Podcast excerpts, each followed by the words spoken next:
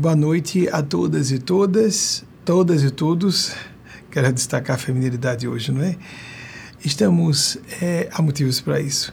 Pontualmente às 19 horas e 1 minuto, aqui em La Grande, Nova York, fuso horário de Washington DC. Estamos em Nova York, estado de Nova York, La Grande. O equivalente em Brasília, 21 horas e 1 minuto, próximo da transição para 21 e 2 de Brasília. Nós temos um anúncio muito importante a fazer hoje e alguns assuntos também a tangenciar, uh, mas de forma menos profunda. Entretanto, a espiritualidade que eu represento pediu que nós começássemos com as perguntas de vocês. Então já vamos partir para aquelas que são selecionadas antes mesmo de eu entrar no ar, porque há aquelas e aqueles que já sabem que eu faço resposta a perguntas ou respondo à suscitação de temas que vocês façam e já enviam logo. Então, como hoje me pediram especialmente que eu começasse imediatamente com a resposta a perguntas e deixasse os temas para posteriori, a posteriori fazer a ventilação dos temas que me foram solicitados. Eu vou começar com a pergunta de vocês. Então, por favor, primeira pergunta. Luísa Prado, São Paulo, capital como ser mais receptivo ou receptiva às graças de Maria Cristo. O tema será Maria Cristo hoje, ventilado. Luísa, eh, nós devemos, e todas e todos, prestar atenção para a necessidade de viver o espírito de bondade. O espírito Eugênio Aspásia, pouco antes de eu vir para cá, fazendo trabalhos de psicografia, oração e meditação, que eu dedico o domingo a isso desde zero hora do dia, as, ela em algum momento de psicografia, já agora, pouco antes de entrar no ar, ela chamou atenção para um binômio, ferramenta, instrumental perceptivo cognitivo que todas e todos devemos desenvolver com caráter de primazia. Intuição, consciência ou consciência-intuição. Para que nós façamos, sobremaneira, com essa ferramenta, a leitura dos fluxos divinos no taoísmo chama-se Tao, caminho de Deus. Os desígnios divinos para cada uma e cada um de nós representam nossa verdadeira felicidade. E raramente estamos abertos às graças, Maria Cristo como representante da maternidade de Deus para nós, a infinita bondade de Deus. Dificilmente estaremos permeáveis se nós não estivermos vivenciando a própria bondade, o exercício da fraternidade autêntica com outras pessoas. E isso muitas vezes irá de frente. Nós vamos bater de frente com convenções, com expectativas de outras pessoas a nosso respeito. Acabaremos por afastar antigos amigos ou amigas, até familiares consanguíneos podem entrar em conflito conosco se nós mudamos o nosso diapasão vibratório, os nossos valores, a nossa atitude por conseguinte. Thomas Carlyle, acho que a pronúncia é essa, 1795, 1881, escritor escocês disse algo muito forte sobre opinião popular ou opinião da maioria. É que ela é a maior mentira que pode existir. Não obstante isso possa parecer radical, nós podemos dizer sim que muitas vezes ditados populares, aforismos populares, podem sim trazer estratos de verdade importantíssimos, ou estratos de sabedoria, melhor expressão a dizer. Entretanto, a média da opinião popular costuma estar na média evolutiva, em que uma certa cultura, numa certa época, estagia. E também isso é extremamente válido para grupos menores, familiares, acadêmicos, profissionais. George Bernard Shaw, o dramaturgo irlandês que com relativa frequência cito aqui, viveu entre 1856, aquele ano mágico de nascimento de muitos homens e mulheres importantes, na nossa opinião. 1856 a 1950, ele foi muito longevo assim. Disse que os nossos preconceitos, e aí é onde entram as ideias preconcebidas, não, eu estou sendo decente, eu estou obedecendo a papai e a mamãe, obedecer a papai e a mamãe, e às vezes projetar a imagem de papai e mamãe numa academia, na autoridade do trabalho. É um traço de imaturidade psicológica e, é claro que também, de pouco desenvolvimento espiritual. Os nossos preconceitos são de tal modo enraizados, disse George Bernard Shaw, que nós costumamos denominá-los de senso comum. Adiante. Marco Aurélio, o filósofo imperador, eu sempre fiquei assombrado com isso quando soube na adolescência, fazendo estudos de história na escola, de fato, ainda no ensino fundamental, houve um imperador romano que foi filósofo, porque ter sido alguém importante no passado, de modo algum, faz com que os escritos dessa pessoa tenham relevância no futuro. A não ser aqueles que geraram eventos trágicos normalmente às vezes salvadores para certas, certos agrupamentos humanos. Mas Marco Aurélio foi, é considerado até hoje um dos filósofos da latinidade clássica mais importantes. Viveu entre 121 e 180. Eu creio que alguns meses, talvez um ano e meio ou dois, eu devo ter citado, deva, não tenho certeza, ter citado isso, porque é um pensamento que eu conheço há muito tempo de Marco Aurélio. Ele disse, muito tempo em termos, alguns anos, esse pensamento especificamente. Vejam que importante para que nós é, eduquemos a nossa observação e interpretação do que nos chegue a nosso conhecimento. O que nós ouvimos é uma opinião, não um fato. O que nós vemos é uma perspectiva, não a verdade. Tão importante isso, né? Reporta-nos, remete-nos novamente aquilo a que falamos há pouco em resposta a Luísa, de nós buscarmos o nosso próprio eixo de consciência, intuição para interpretar aquilo para nós. Até Aristóteles, um dos pais da filosofia ocidental, também tenho citado com relativa frequência, 384 a 322 a.C., que eu tenho muitas ressalvas a Aristóteles, claro, né, depois de 2500, 2300, 3300 e poucos anos, nós podemos fazer muitas ressalvas a qualquer grande gênio do passado. Ele chegou a dizer, porque nós vamos falar de assuntos que aqui sobre Maria Cristo que uh, vão uh, confrontam diretamente algumas falas de Aristóteles que era misógino, uh, conceitualmente registrando a sua misoginia. Eu peço desculpas àquelas e àqueles que sejam amantes de Aristóteles. Aristóteles falou que a das expressões ou a expressão mais forte de desigualdade é tratar, tentar tratar como desiguais pessoas ou seres ou situações que sejam iguais. E esse espírito de justiça, de equanimidade autêntica, vai surgir quando nós tivermos esse, de novo, essa chave, intuição, consciência mais ativada em nosso próprio psiquismo, para diminuirmos as ondas de influência de hipnose, nos induzem. Todas as pessoas somos, de algum modo, em algum grau, em algumas áreas, influenciados e influenciadas. Dizer que nós conseguimos nos abstrair da mentalidade da nossa época, ou que ninguém nos influencia, isso é, é primeiro, pode ser mentiroso, e se não for uma mentira propalada para fora de si, é pior ainda, uma mentira pregada para dentro de si.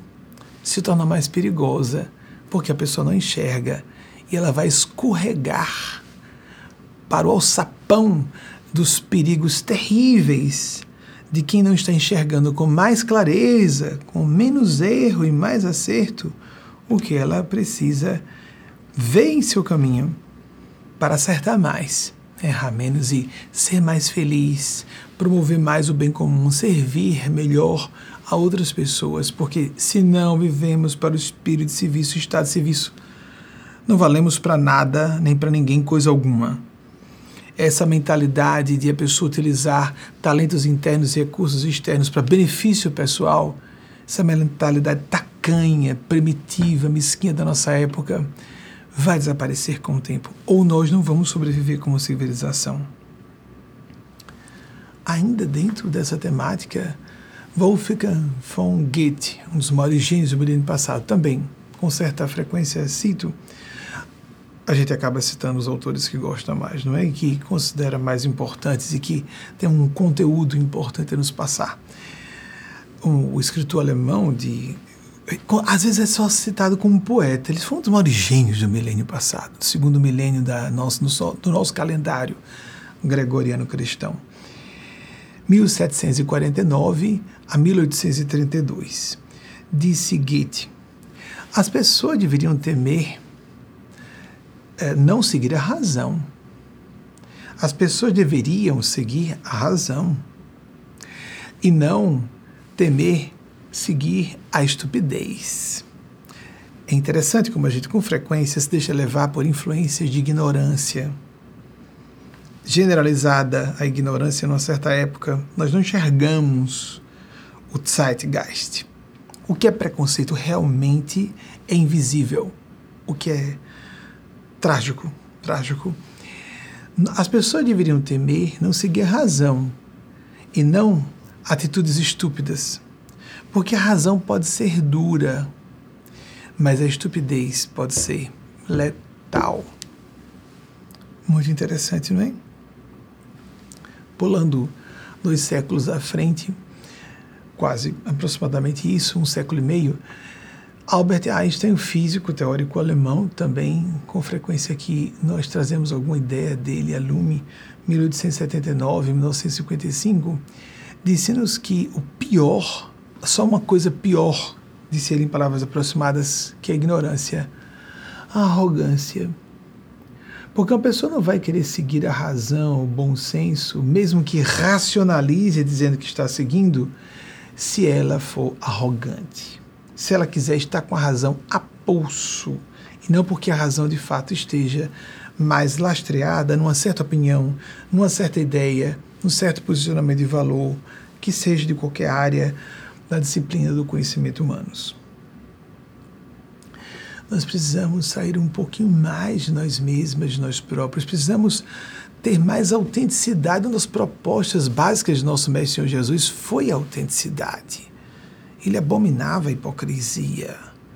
Até um autor que eu não, não gosto propriamente, não sou afeiçoado propriamente, mas toda pessoa. Quando eu fico citando alguém aqui, não estou dizendo que estamos chancelando qualquer registro de ideias atribuídas a essa pessoa, que de fato ela tenha apresentado em vida física, nessa vida física tenha achado tal ou qual nome que tenha entrado para os galarins da história, um vulto histórico dessas pessoas. Apenas isso eu estou dizendo que eu não tenho lá minha simpatia especial por ele. John Lennon, que viveu entre 1940 e 1980, na época, no ano que eu faria 10 anos, eu já estava assistindo telejornais continuamente. Foi mais ou menos na época que eu comecei a assistir e acompanhar a imprensa. E uh, tive notícia no dia em que aconteceu a, a morte e queima-roupa de John Lennon, que foi assassinado. John Lennon, que desencarnou em 81, eu me recordo, eu acompanhei essa notícia, sou bastante velho, né? Para os mais jovens ouvindo, tenho 52 anos, nasci em 1970. Então, foi no ano que eu faria 10 anos, no final do ano, em outubro. Para quando a gente é criança, essa diferença, alguns meses são significativos, não é? John Lennon disse algo interessante sobre a questão da honestidade. Ser honesto não nos traz muitos amigos, mas nos traz as amigas e os amigos certos. Ele, como ativista, pacifista britânico, essa ideia de buscar, lembram das últimas músicas dele em que ele propunha o que seria um mundo, imaginar um mundo em que todos vivêssemos em paz. É a música mais conhecida dele depois da ruptura do, da mais famosa boy, boy, boy band. Ia dizer body, né? Parece que é uma manada. Pois é, às vezes a gente fica tratando. A massa parece que funciona como uma manada, é por aí. A mais famosa boy band de todos os tempos, Beatles não eram exatamente adolescentes, mas estavam falando, eram muito jovens, na casa de 20 anos, e estavam cantando e compondo para adolescentes. Revolucionaram realmente. Paul McCartney eu considero um gênio no campo da composição musical em particular. Tem a composição de letras e a composição musical. Então, que nós abramos nossas consciências e corações para enxergarmos um pouco mais além do tati-bitati, do ramerrão do cotidiano. Desculpem essas palavras eu andei dizendo recentemente, mas porque parece isso, as pessoas vivem no automático, não param para refletir, acentuar sua lucidez. Se nós não refletirmos sobre o dia a dia e paramos para nos colocar como testemunhas de nós próprios, nós mesmas, e verificarmos se o que nós estamos colocando como prioridade é o que realmente importa amanhã, como disse Jesus. Nécio, Nécia, por acaso estáis tardos em inteligência, tardas em inteligência. Não sabeis que amanhã tua alma ou vossa alma será evocada?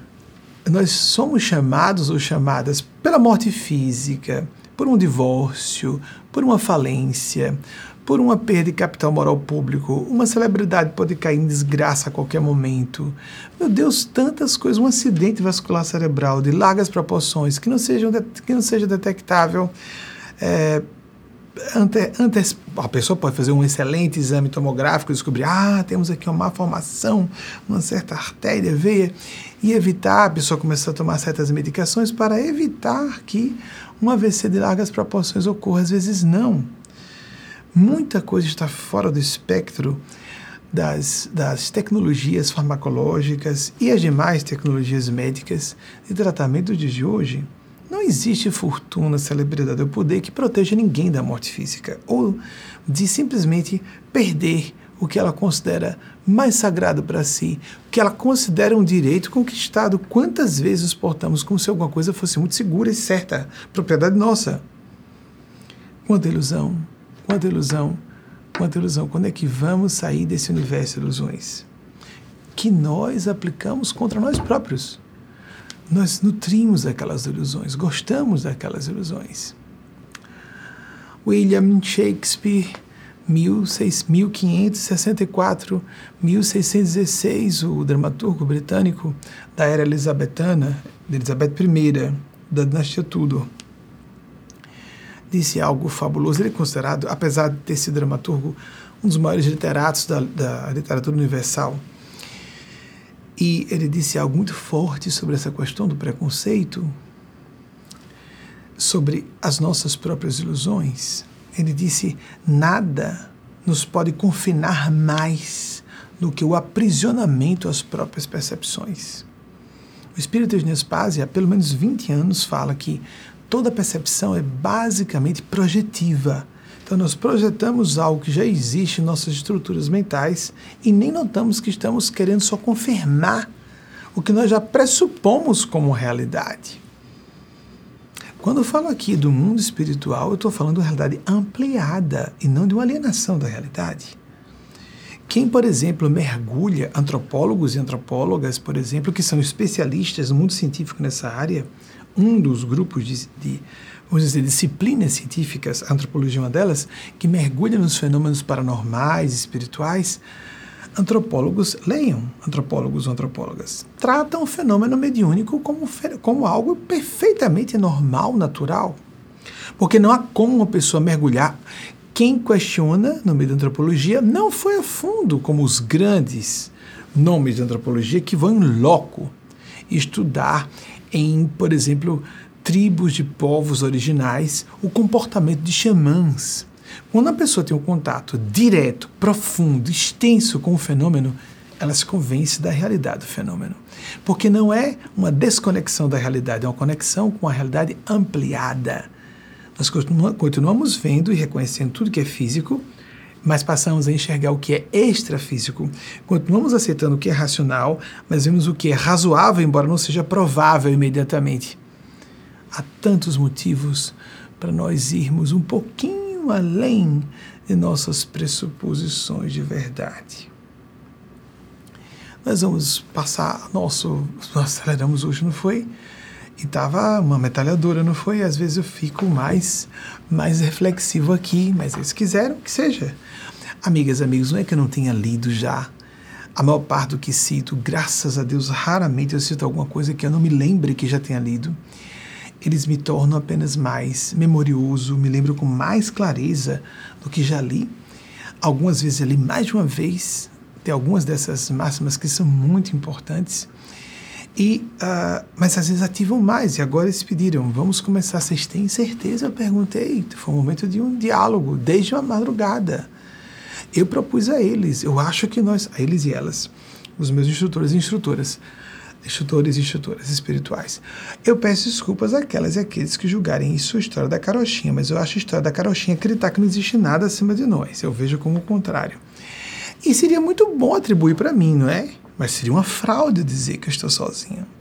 Eu discuti com eles desde o início da madrugada. Vocês estão certos e certas de que não devia tirar essa história de pergunta, provocação de pergunta e partir logo para o assunto que eu, aqui, em um assunto em que eu não entendia, não, não conseguia ainda entabular com vocês aqui, como um diálogo à distância, ou na verdade mais do que um diálogo, mas é, a impressão é essa, diálogos, a lógica de dois, né? Uma pessoa me ouvindo, eu abstraio-me criando a ideia de que é uma pessoa só, fica mais fácil para o meu padrão emocional, meu perfil psicológico. Mas vejam, sobre essa história de a gente aplicar a idiotia ou nos tornarmos tolos por conta própria. Soren Kierkegaard, o teólogo dinamarquês e filósofo que viveu entre 1803 e 1855, de novo um dos meus queridos, Soren Kierkegaard disse: há duas maneiras de uma pessoa se fazer tola, de se fazer estúpida. Uma é ela acreditar em alguma coisa que não existe. Outra, atenção, é ela recusar acreditar no que existe. Há provas acachapantes que os fenômenos espirituais, por favor, leiam a disciplina. Quando a gente for tratar de assunto espiritual, há disciplina de ciência que trabalham com isso. Religião comparada. Fala, acabei de citar antropologia. Existem Existem diversas disciplinas que imbricam a partir da psicologia transpessoal, os estudos de TRVP, de terapia regressiva vivências passadas, os estudos de transcomunicação de contato com o mundo espiritual por aparelhos eletrônicos. Existem os estudos, a tanatofobia, que dentre esses estudos existem os estudos de experiência de quase morte. Os pesquisadores e pesquisadoras que têm contato contínuo com esses relatos se convencem completamente. Estou falando de apenas alguns. A psicologia, por exemplo, lógico. Por que, que essas pessoas, primeiro, por que não estudamos, não lemos a fundo essa área? É muito comum vermos acadêmicos que ficam lendo apenas ateus e ateias e ficam propalando isso adiante. Nós respeitamos que as pessoas tenham uma crença ateia, mas a ideia de que uma pessoa inteligente e culta, necessariamente ateia, é uma fantasia da nossa época e está acontecendo um problema nos dias de hoje. Eu posso garantir, como alguém que publicamente se apresenta defensor desses assuntos, as pessoas que creem há muitas sumidades que estão completamente convencidas em todas as disciplinas do conhecimento, amigos, amigas dou esse testemunho com muita segurança, são completamente convencidas do fenômeno espiritual divino, ainda que não sejam partidários ou adeptas de uma outra religião, e não estão dizendo em público para não serem achincalhados, achincalhadas, porque nós vimos uma era de ataque a pessoas como se fossem tolas, bobas, por acreditarem no mundo espiritual. E nós vemos às vezes exatamente o contrário. Essas pessoas ficam, hum, hum, hum quando algum ateu até está muito empolgado, empolgado em dizer que pessoas que creem em espiritualidade são tolas ou desinformadas ou pouco inteligentes. Mark Twain, autor norte-americano, também gosto muito, de 1835 a 1910, disse algo curioso: nenhuma quantidade de evidência vai persuadir jamais um idiota ou uma idiota. Ponto. Evidências são sobejas. A pessoa não quer ouvir porque não quer ouvir, porque se faz de idiota. São pessoas inteligentes, são pessoas cultas e propalam algo, o ateísmo, que fomenta desequilíbrios, que fomenta falta de propósito para viver, que gera cinismo, niilismo, desesperança, impulsos suicidas. Isso é muito grave, amigas e amigos. Eu tenho pessoas, que, mesmo de todo, o coração, que eu tenho muito respeito, que conheço à distância, não presencialmente. Que à distância acompanho. Até às vezes com um pouco de cuidado, porque me dói. Tem, por exemplo, um jornalista, já citei aqui algumas vezes, uma jornalista até que eu quero muito bem, ela, talvez ela não saiba. Ela deve suspeitar que eu falo dela. Mas eu não posso garantir, nem os espíritos confirmam. Eu já senti a distância mais de uma vez. É de fato uma mulher, não estou disfarçando, Eu poderia criar uma narrativa que oculte, não. Eu só estou dizendo o que eu posso falar. É do gênero da feminilidade, é cisgênero, seria o correto em português, mas eu prefiro dizer na, na feminilidade, mulher cisgênera, da minha geração, um pouquinho mais velha que eu, e é uma grande figura do meio do jornalismo. E ela é ateia assumida como ateia. E eu tenho um carinho enorme por ela. À distância, sem conhecê-la. Esse é um exemplo. Uma pessoa à distância. Nunca fui apresentado, nunca troquei contato nenhum por meios eletrônicos. É tão fácil. Nós temos contato de amizade com pessoas à distância. Isso é muito comum hoje. Não, nunca troquei um dedo de prosa com essa senhora jovem. Considero, né? Hoje nós imaginamos que ninguém deve vir a óbito antes de 80 ou 90. Vocês observam quando há noticiário, no obituário da imprensa, quando alguém vem a óbito antes de 90 anos, a gente fica sempre esperando que a causa mortis seja anunciada. No passado, na minha adolescência, um passado recente para a história da humanidade, 40 anos é nada, não é? Na, na, minha adolescência, se alguém tivesse vindo a óbito 70 e poucos, 70 e alguns ou 70 e tantos, anos 80, às vezes nem se precisava dizer causa mortis. Em pouco tempo as pessoas passarão de 100 anos e ninguém vai esperar que se diga qual foi a causa de morte da pessoa. Nós estamos cada vez vivendo mais. Então, o outro extremo oposto, o extremo oposto desse espectro de uma pessoa muito distante que eu nunca falei, quero dizer distante nesse sentido, nunca tive contato, não, não fomos apresentados um a outra, outra a um, nem nos apresentamos um para o outro, um, um para outra, outra para um. Isso pode acontecer um dia, eu não sei. Eu espero que os espíritos autorizem. Eu, eu quero bem a ela, realmente é uma mulher inteligentíssima, tem uma opinião excelente dela e decente. Decente. Ser ateu não é ser é, uma pessoa com problemas de personalidade de caráter, não. Isso é um campo de opinião. Apenas eu discordo abertamente, não é? Eu não gosto da militância ateia. A pessoa ir para a sala de aula com adolescentes, a juventude, eu vejo como adolescentes. Cada vez mais se diz que a adolescência vai até 30 anos. Os jovens universitários são muito despreparados para enfrentar um PhD afirmando com um, um sorriso escarninho de desdém, com a pompa e circunstância de, sua, de seus vários títulos, que Deus é uma crença né, seria uma crença para pessoas ingênuas. Combater os abusos da religião, do dogmatismo, do fanatismo, isso é devido pelos próprios e próprias adeptos e adeptas de religiões convencionais. Não só de nós que somos desligados de movimentos religio-filosóficos convencionais. Se viver espiritualidade fora da religião, mas os próprios que são integrantes de religiões convencionais devem combater. O outro, ao outro extremo do espectro foi uma pessoa muito próxima ao meu coração, meu avô materno. Eu não tenho a prova completa, mas fora do corpo, ele dava indícios disso, meu avô materno. Eu conversei muito com ele, pena que por pouquíssimo tempo, pouquíssimo tempo, entre os meus sete e nove anos, porque ele veio a óbito no Natal de 1979, Clóvis Mozart Teixeira, o Teixeira que utiliza dele, veio dele, não é? O meu avô materno biológico. Ele conversava muito com ele, era uma maravilha, que ele era, para minha visão de criança na época, uma enciclopédia viva.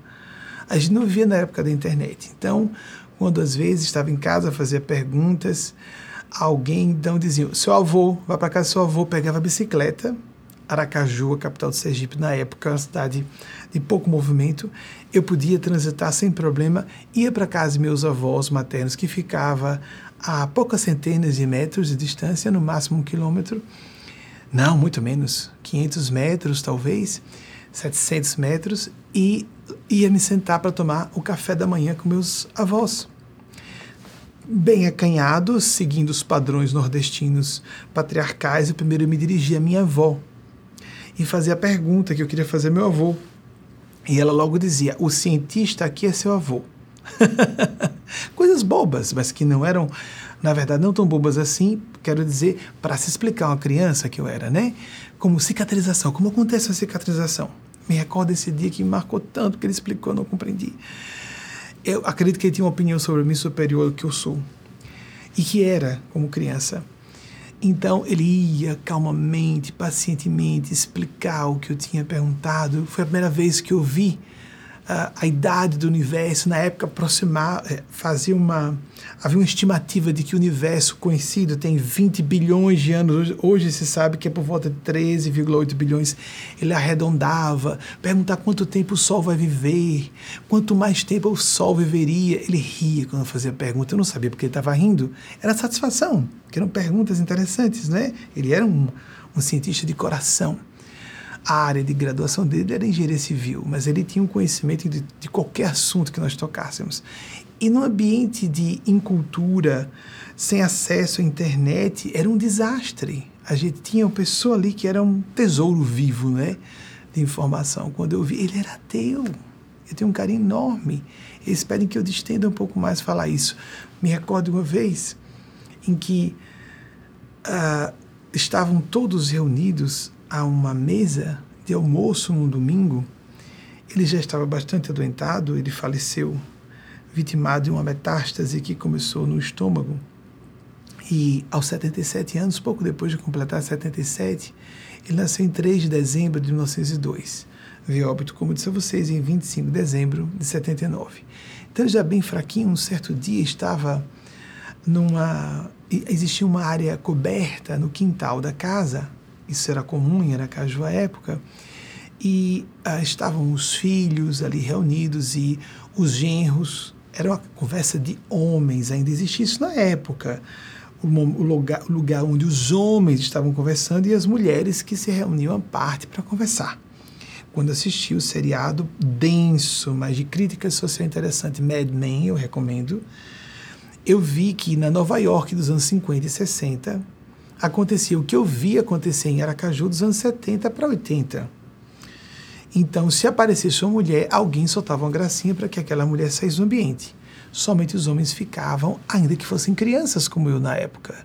Porque eu tinha que ter nove anos, ou menos, porque logo depois de completar nove, meu avô veio a óbito. Eu fiz nove em 26 de outubro de, de, de 79 e ele desencarnou só dois meses depois. Um dia antes e dois meses depois disso. E numa certa ocasião, estavam todos discutindo sobre um certo assunto, eu não me recordo qual foi o assunto, e por dentro eu só ficava agoniado. Por que não perguntam a vovô? Por que não perguntam a vovô? Vovô vai responder isso, vovô vai explicar. Eu era uma criança é, quanto mais na pergunta. Eu acho que eu tenho um karma de responder por causa disso, porque a, aflição, a, a, a uso, o afã de aprender, não é? E hoje tenho a satisfação de falar o que eu gostaria de ouvir mais jovem. O que eu estou oferecendo a vocês é o que eu gostaria de receber mais jovem.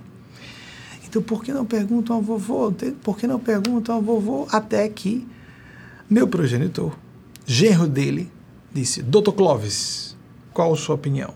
Os homens da época falavam todos assim, não é? Havia uma polarização muito grande: o que era ser masculino, o que era ser feminina, mulher. Doutor Clóvis, sua opinião? E ele só fez um aceno com a cabeça negativamente, se levantou poucos minutos depois. E eu fiquei pasmo. Primeiro porque estava agoniado porque que alguém consultasse meu avô, que não estava fazendo a menor questão de apresentar a opinião dele. Depois, quando meu pai pediu que ele falasse, ele se recusou a dar opinião. Em seguida se levantou. Minha opinião. Tristeza estava vendo os filhos num nível muito baixo de entendimento e sentimento do mundo. Essa é uma opinião minha em retrospectiva. Não sei se ele concordaria comigo. Eu, às vezes, tenho aqui ou ali contatos com ele. Muito, recent, muito recentemente ficou mais intenso. Alguém imagina, né? Ai, coisa boa ter mediunidade para falar com os entes queridos. Não é para isso que existe mediunidade eu comecei a trabalhar com o espírito de Espásia, vou completar 35 anos de contato com ela, que foi se tornando cada vez mais assíduo no correr dos anos. Em 7 de abril de 1988, eu completo 35 anos em 7 de abril agora desse ano. Eu fui ter contato com o vovô pela primeira vez, de ouvir a voz dele, estava na minha memória, eu poderia ter acesso a isso fácil. Pois é, o fenômeno mediúnico não tem nada a ver com memória. Somente 25 anos após o óbito dele. 2004. Observem, 88. Eu levei 16 anos já trabalhando com o espírito de Paz, para receber o presente da visita do meu avô. A gente diz assim, ah, isso é autossugestão. Não, eu tinha nisso uma prova de que não era sugestão. Era muito ligado ao meu avô, muito ligado à minha avó materna. A minha avó materna, a esposa dele, eu só fui ter contato direto pela primeira vez seis anos depois do óbito dela. Ah, você trabalha todos os dias? Pois é, mas o trabalho não é para me servir, é para servir a multidão. Aqui, distanciado de muitos entes queridos, desde que imigrei para cá, emigrei para cá, imigrei do Brasil, né? Perdão, imigrei para cá, emigrei do Brasil. Nossa, português, né? Com I e com E tem significados diferentes, né? Quando vim para cá, os espíritos começaram a apresentar mais meus entes queridos desencarnados por conta da ausência e distância dos entes queridos, tanto entes queridos da parentela biológica como entes queridos fora da parentela biológica. Como colegas de infância que eu convivi, uma delas, das quatro que vieram a óbito, uma quinta, que não era muito íntimo, eu tive contato mais forte com uma delas, e não sou autorizado a dizer qual, que já tinha aqui ou ali um flerte de aproximações mediúnicas nos anos 2010, mas que ficou muito forte aqui, aqui nos Estados Unidos. Ela visitou-me algumas vezes. Ateísmo é uma infelicidade. É, eu sofro a distância para uma pessoa julgar que um universo sem propósito, uma vida sem um significado maior. A pessoa vai dizer, não, mas tem o significado da arte, da cultura, da ciência, do trabalho vocacional profissional da família. Que lindo, que lindo. Mas seus filhos vão morrer e se acabar. Toda a arte vai desaparecer num big crash depois do Big Bang. Há pessoas que não percebem que isso é um embotamento dos sentimentos. Imaginar que está tudo aqui à base do caos. Nada tem nexo nenhum com nada.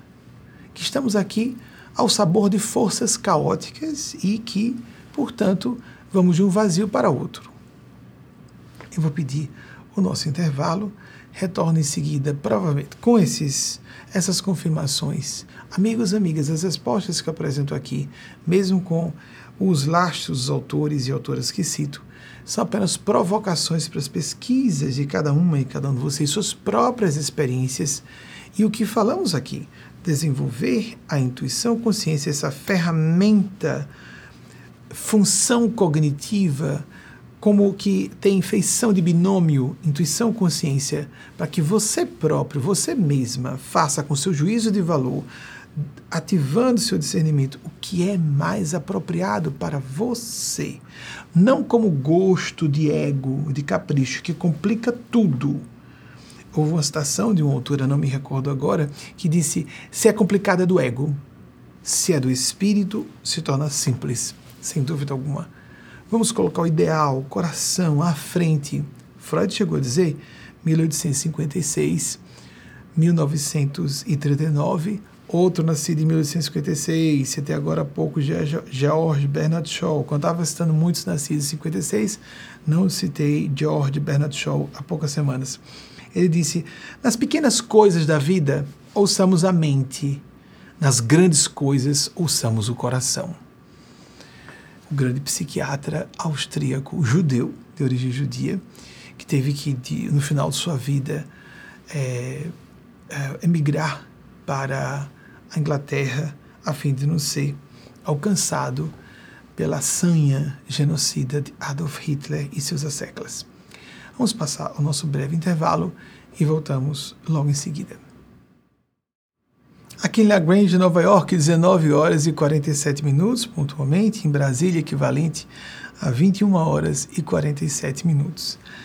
E nós vamos começar com as pesquisas pendentes da semana passada.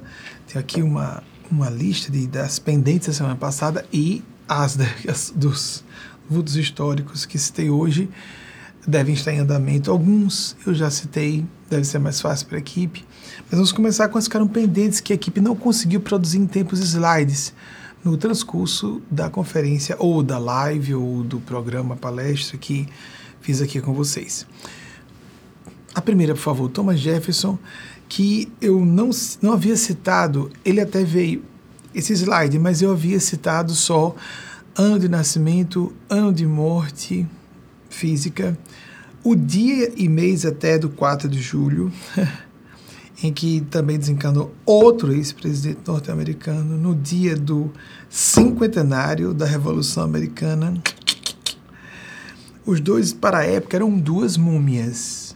Para as, a, o nível farmacológico, desenvolvimento da época, o nível. Não, não havia. Amigos, as pessoas não escovavam os dentes as pessoas não usavam sabonetes, não tinham o, o, os princípios de higiene. Era uma época pré-Pasteur. As pessoas não estavam preocupadas com coisa alguma, não havia nem analgésico, quanto mais antibiótico. Você consegue imaginar uma época em que uma pessoa chegou como ele, 83 anos, e o colega, ex-presidente, também dos Estados Unidos, John Adams, que tinha 91 anos quando veio óbito no mesmo dia, 4 de julho de 1826. Só esse fenômeno dos dois serem tão longevos e morrerem exatamente na mesma data, parecendo que a espiritualidade estava segurando para os dois morrerem juntos, no mesmo dia. Se conhece algum presidente brasileiro que tenha morrido no dia 7 de setembro ou 15 de novembro? Que tal dois? No cinquentenário da proclamação da independência? Gente, peraí, dizer que isso é mera coincidência é desrespeitar a lógica da, da probabilidade matemática, por exemplo. Porque não há razão sem respeito à lógica matemática. Dizer que é aleatório, que é casual, por favor, não vamos acreditar em contas carochinha, vocês compreendem? Como falei do outro presidente. E aconteceu logo adiante uh, que uh, o quinto presidente norte-americano Monroe. Ah, mas agora não me esqueci do prenome dele. Que James Monroe, que veio óbito em 1831, no mesmo dia, 4 de julho. Isso já é pesquisa da semana passada. É só porque é, é de pasmar. Outro dos, dos pais fundadores, como eles chamam, dos Estados Unidos. Só isso. As, as sincronicidades acontecem a todo momento. São completamente improváveis e acontecem só a gente prestar atenção. Só isso já seria uma prova da existência de seres superiores, vetores superiores de convergência de eventos e confluência de eventos com significado correlato e com sem laço causal, sem nexo de causa e efeito. Meu Deus, as pessoas querem fechar os olhos. São pessoas até inteligentes e cultas, tapam os olhos. É claro que Deus existe. Muito mais coisa entre nós e Deus existe. É claro que também Deus está aqui, que é o absoluto, a absoluta. Mas muito bem.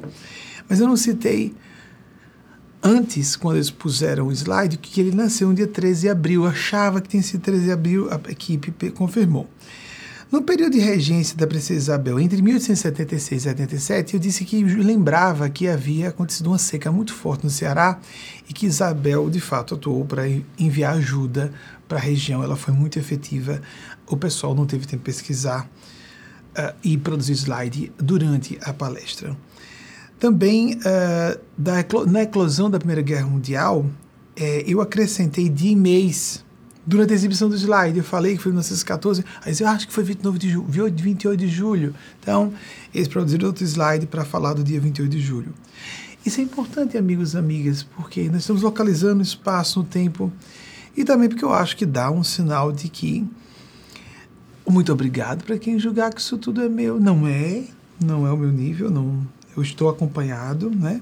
Mas, bem, às vezes a gente é convencido pelas ações erradas ou mais pobres.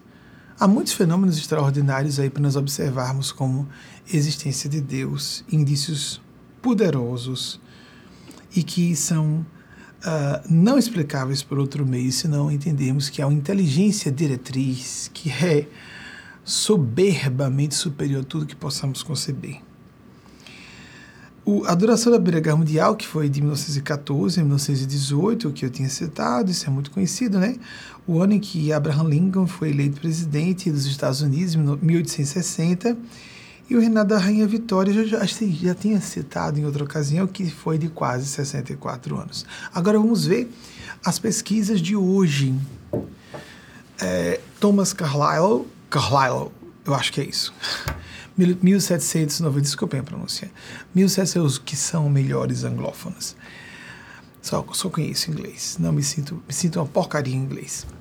Que pena que não vivemos na época da francofonia universal. Em que o francês foi o idioma universal. 1790, também não conheço não francês. Só acho mais bonito.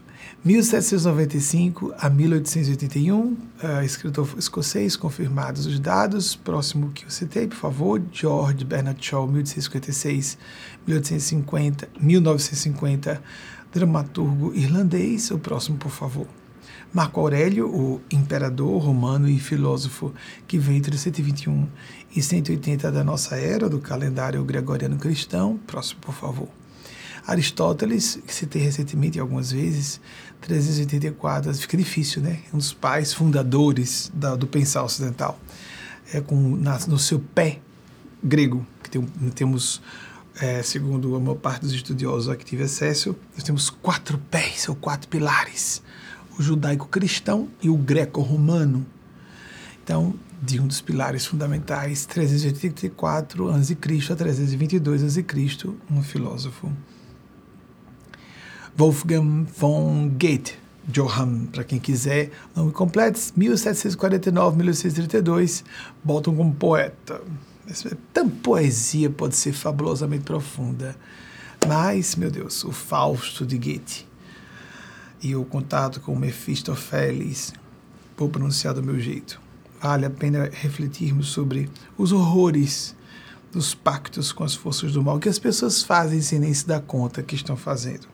Seguindo, é, Albert Einstein, 1879, 1955, com muita frequência eu cito aqui, que foi um físico teórico alemão, o, considerado um dos maiores gênios do século passado, pelo menos do século passado, né, a quem eu, coloque no meio dos maiores gênios do milênio. Próximo, por favor. John Lennon, de 1940 a 1980, foi um ativista pela paz britânico que foi assassinado a curta distância, a queima-roupa por um fã. Não preciso pesquisar isso, não. Isso apenas foi muito badalado na imprensa e é fácil encontrar. Acompanhei na época o episódio. A, a distância não é pela, pela imprensa. Próximo, por favor. Tem mais algum? Teve mais algum? William Shakespeare, 1564 1616. Dramaturgo inglês, também dados checados. Mais algum? Soren Kierkegaard, volta e estou citando. 1803, 1855, filósofo, teólogo dinamarquês, 200 anos atrás. Esse cara viveu. Quando a gente imagina um cara escreveu escreveu há dois séculos, vai ser gênio assim. e canalizando outros gênios, às vezes sem perceber, de planos mais altos ainda. Mas ele próprio, ele próprio. Fabuloso. E viveu tão pouco, não é? 42 anos, como vocês podem ver. Seguindo, por favor. Mark Twain, que viveu aqui pertinho, veio a óbito aqui, uma cidade próxima, no estado vizinho de Connecticut, é, estado vizinho aqui de Nova York e o estado de Connecticut. 1935 a 1910 foi um muito sarcástico, afiadíssimo escritor aqui norte-americano. Mais algum? Sigmund Freud, citei novamente, 1856 a 1969, psiquiatra austríaco, criou a corrente da a área de estudo e ação da psicanálise. Judeu emigrou para a Inglaterra, sem dúvida, senão não escapava de Hitler, mereceu pelo menos ficar protegido num círculo de eh, seguidores e admiradores, seguidoras e admiradoras. Próximo. Idade do universo conhecido 13,8 bilhões de anos aproximadamente. Meu avô falou de 20. Havia uma aproximação na época, pelo menos como se noticiava na imprensa e ele fez apenas uma aproximação. Agora eu vou pegar de novo o aparelho celular, que é tudo tão delicado, tão emocional, que eu prefiro, amigo, está pedindo minha face. Ele, ele parece que tem um quindim comigo, ele pede meu rosto para me identificar. Vou abrir aqui a minha lista de tópicos para não me perder, mas para aproveitar o tempo de vocês e o nosso. Primeiro eu gostaria de destacar, aí eu vou realmente pegar aqui, na frente de vocês, está aqui o Dia Nacional da Visibilidade Trans é celebrado, se não me engano, desde 2004, no dia de hoje. Não não está anotado aqui, mas pelo que lembre, é desde 2004.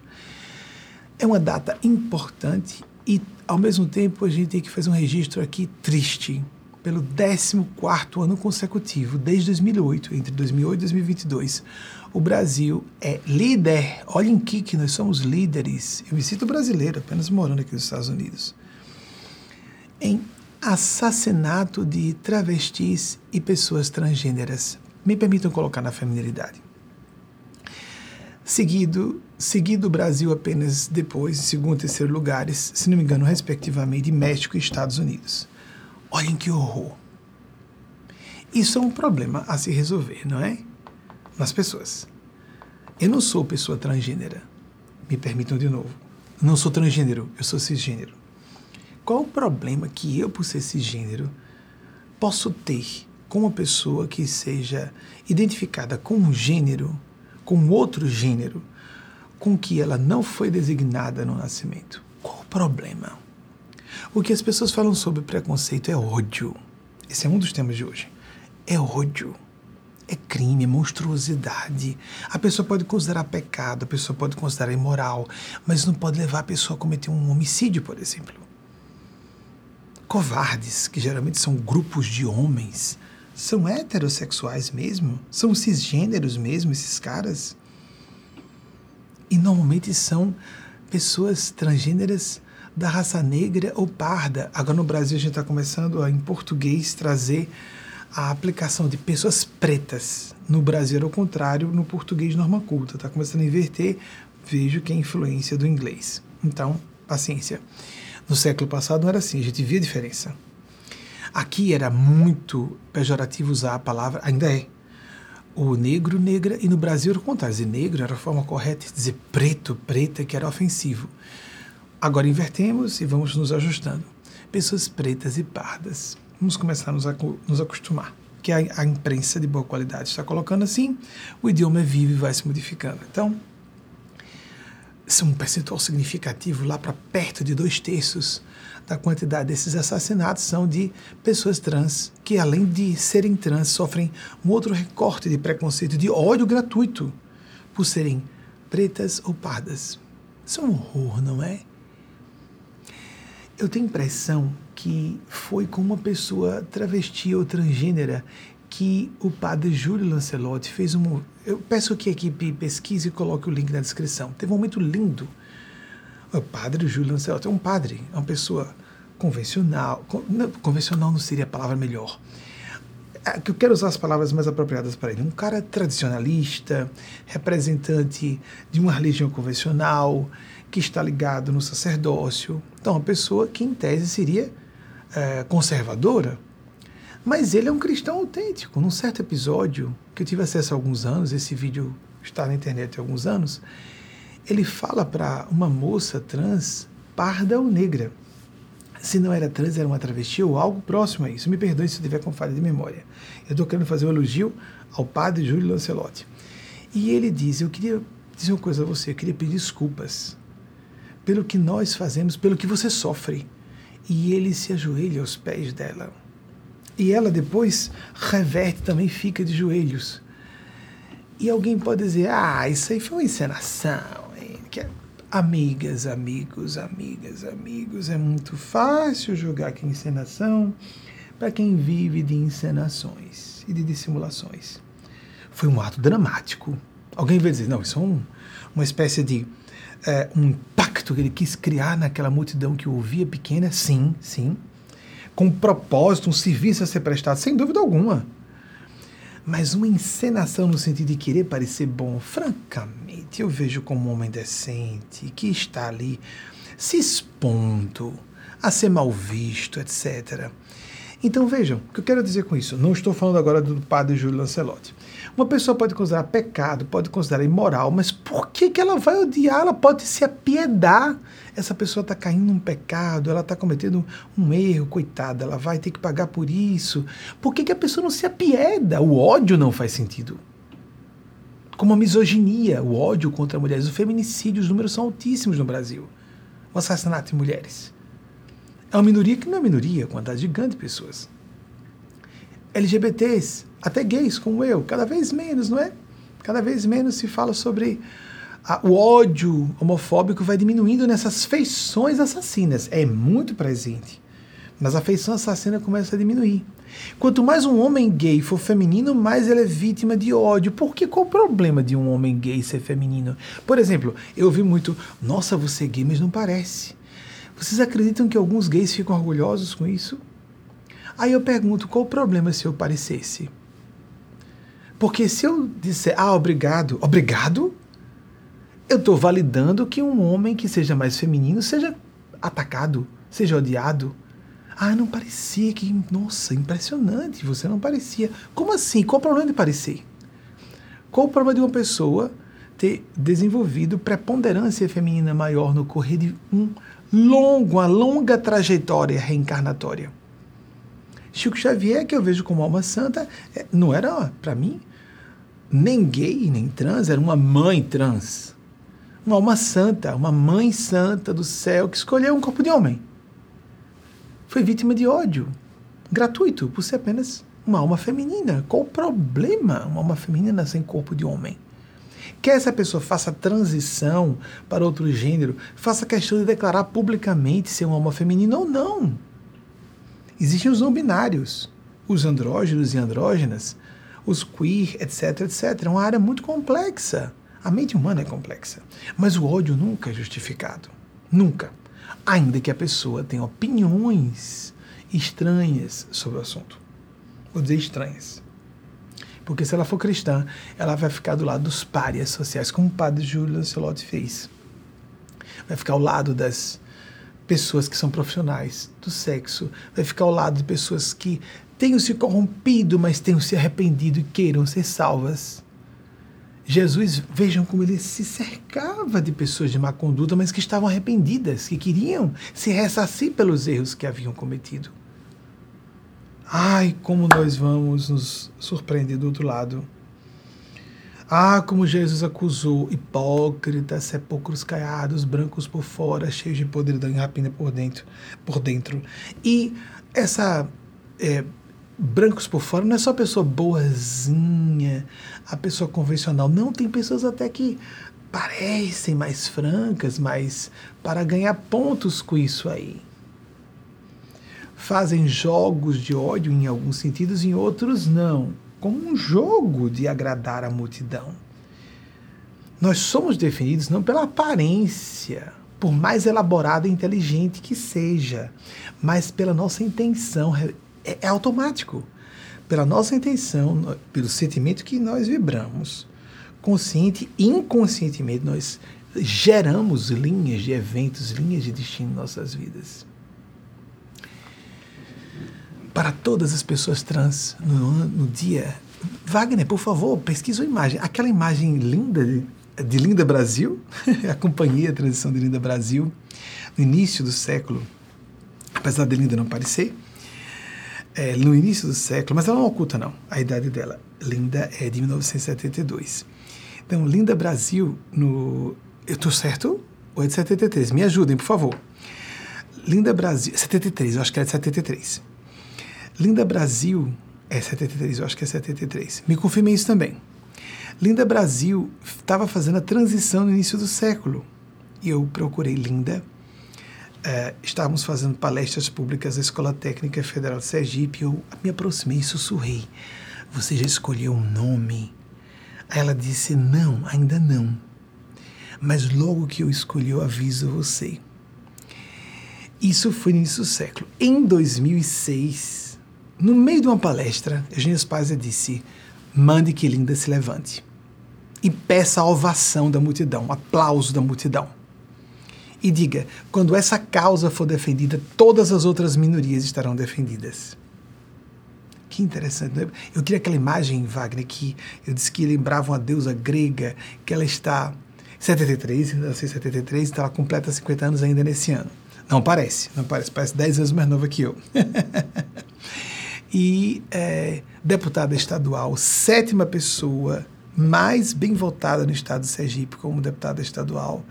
E é a mais bem votada na capital.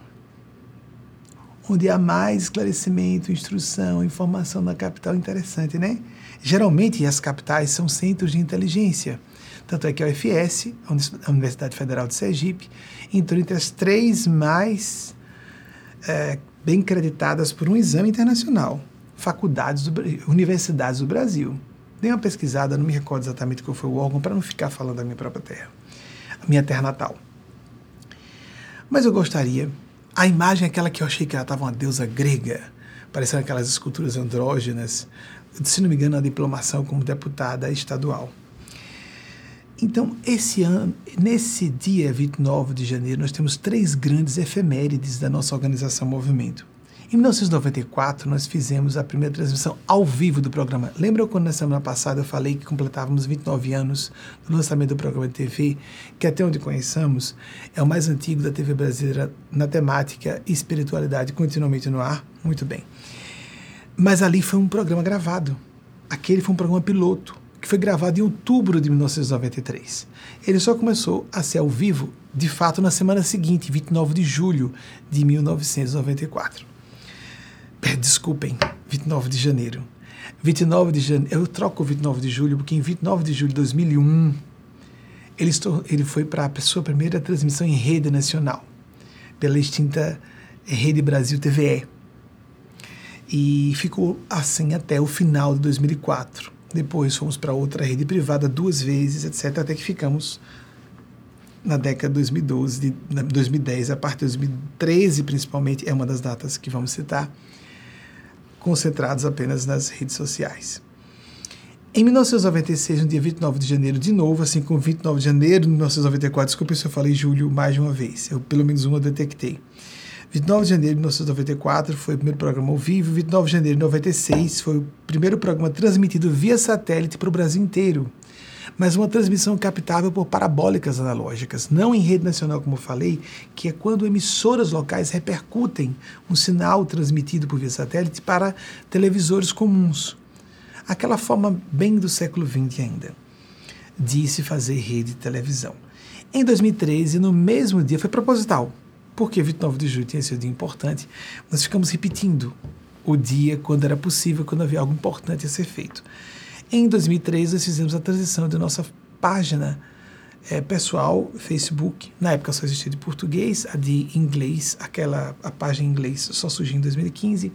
Fizemos a transição de página pessoal para figura pública em 29 de janeiro de, de 2013 porque hoje estamos transformando em outra efeméride. Hoje vamos fazer esse 2023, então botar aqui, 2023 vai ser outra data que vamos celebrar à frente. Ainda que eu venha a óbito amanhã. Mesmo, nunca sabemos quando é o dia ou a hora, mas faço esse essa declaração pública de novo, de forma bastante um enunciado público bastante significativo, de modo peremptório quanto possível a importância da tese Maria Cristo. Um dia, uma criança no futuro, vamos dizer no futuro a médio e longo prazos, vamos para cá, vamos para cá. Vai chegar, pai, mãe, como é que era no passado? Só se dizia que só Jesus era Cristo? É, era. Mas como assim, só um homem? É não, porque diziam que era porque o Cristo, o homem foi feito à imagem de Deus e a mulher a partir do homem. Eles não percebiam que isso era preconceito, não. É, era um preconceito geralmente invisível. E como é que eles se baseavam nisso? É, textos da Bíblia.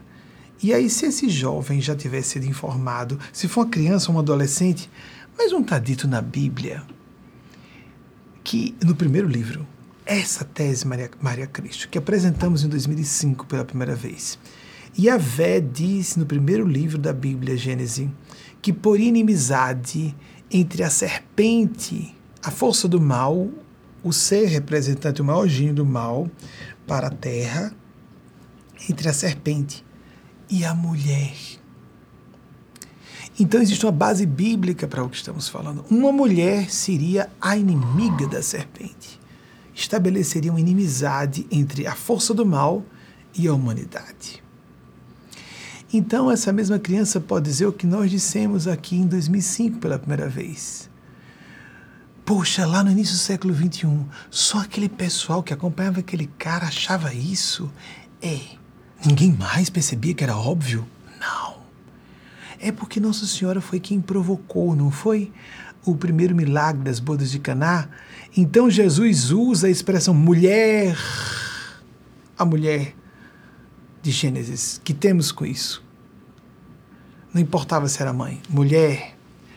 Foi, foi ele que deu início. O que temos com isso? Mas ele atendeu, não foi? Foi, atendeu. Apesar dele não ser alguém que fazia apologia laços biológicos. Não, não fazia. Não perceberam que ela estava conduzindo Jesus? Não. Ficou invisível. É, meu filho, preconceito é assim, minha filha. Preconceito é assim, e fica invisível. Mas e depois, quando ele estava no alto da cruz, que ele disse, mulher, de novo, fazendo referência à mulher, mulher, eis aí teu filho, João, João Evangelista, filho, eis aí tua mãe. Ele legou a humanidade inteira a Maria, Cristo. Claro que era um Cristo, não é? Ninguém percebeu. Eles não notaram que era um absurdo dizer que não poderia haver uma mãe crística, que isso era blasfêmia.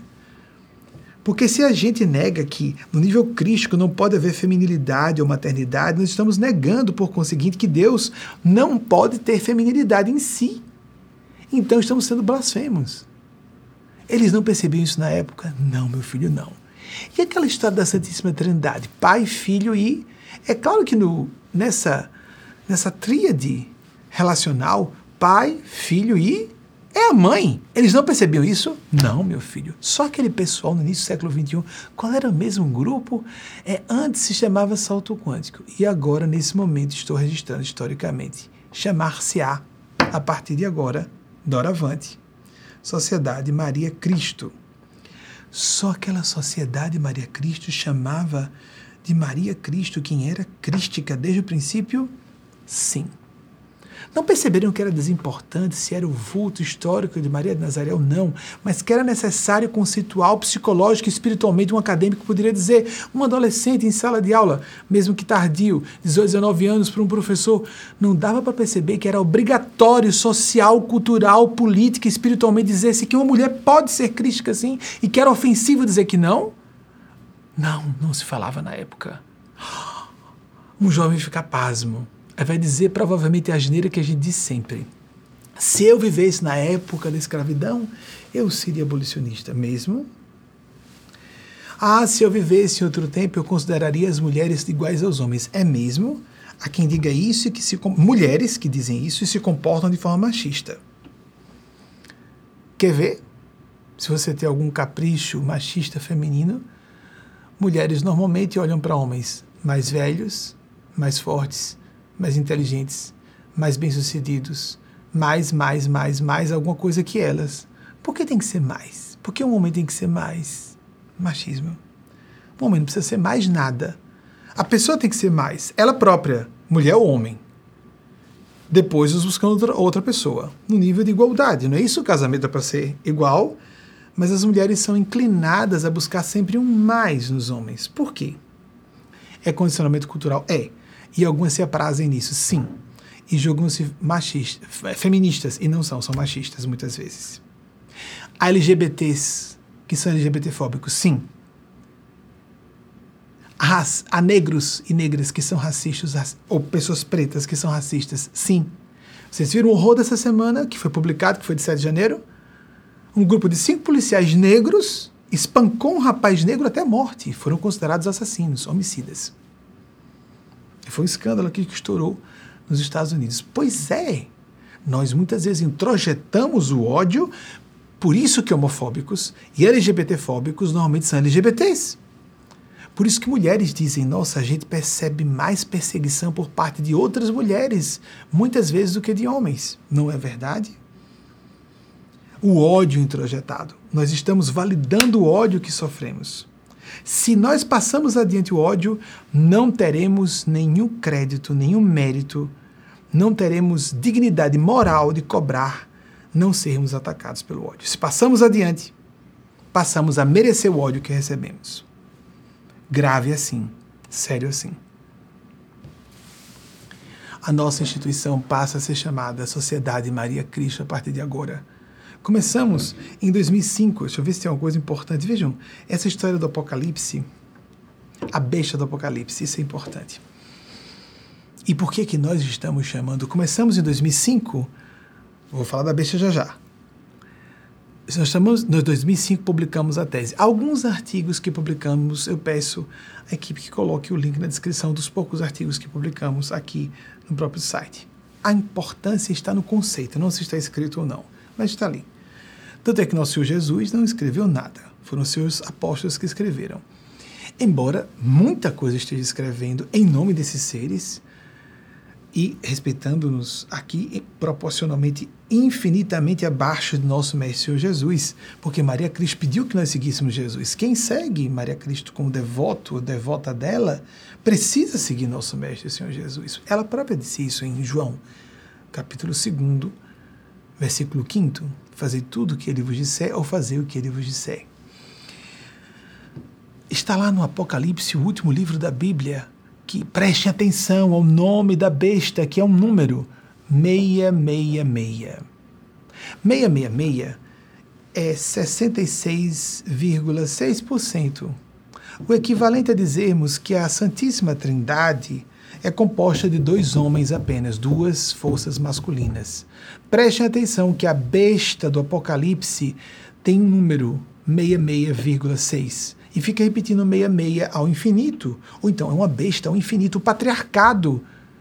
Não estamos dizendo que não haja masculinidade sagrada em Deus. Claro que há, isso nunca foi negado.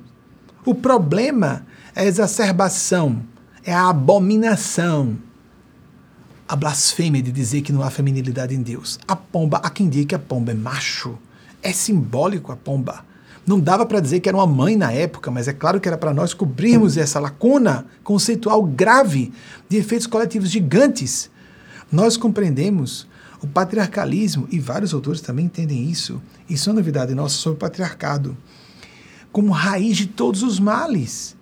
Submeter, como Francis Bacon falava, a natureza como uma mulher submetida ao homem. Olha como estamos numa crise ecológica apocalíptica esse enfrentamento de nações, esse territorialismo do masculino degenerado, que faz com que existam mísseis, são falos simbólicos com ogivas nucleares para explodirem comunidades. Potencialmente podem fazer isso. Claro, desculpem, potencialmente pode. Sim, são feitos para isso.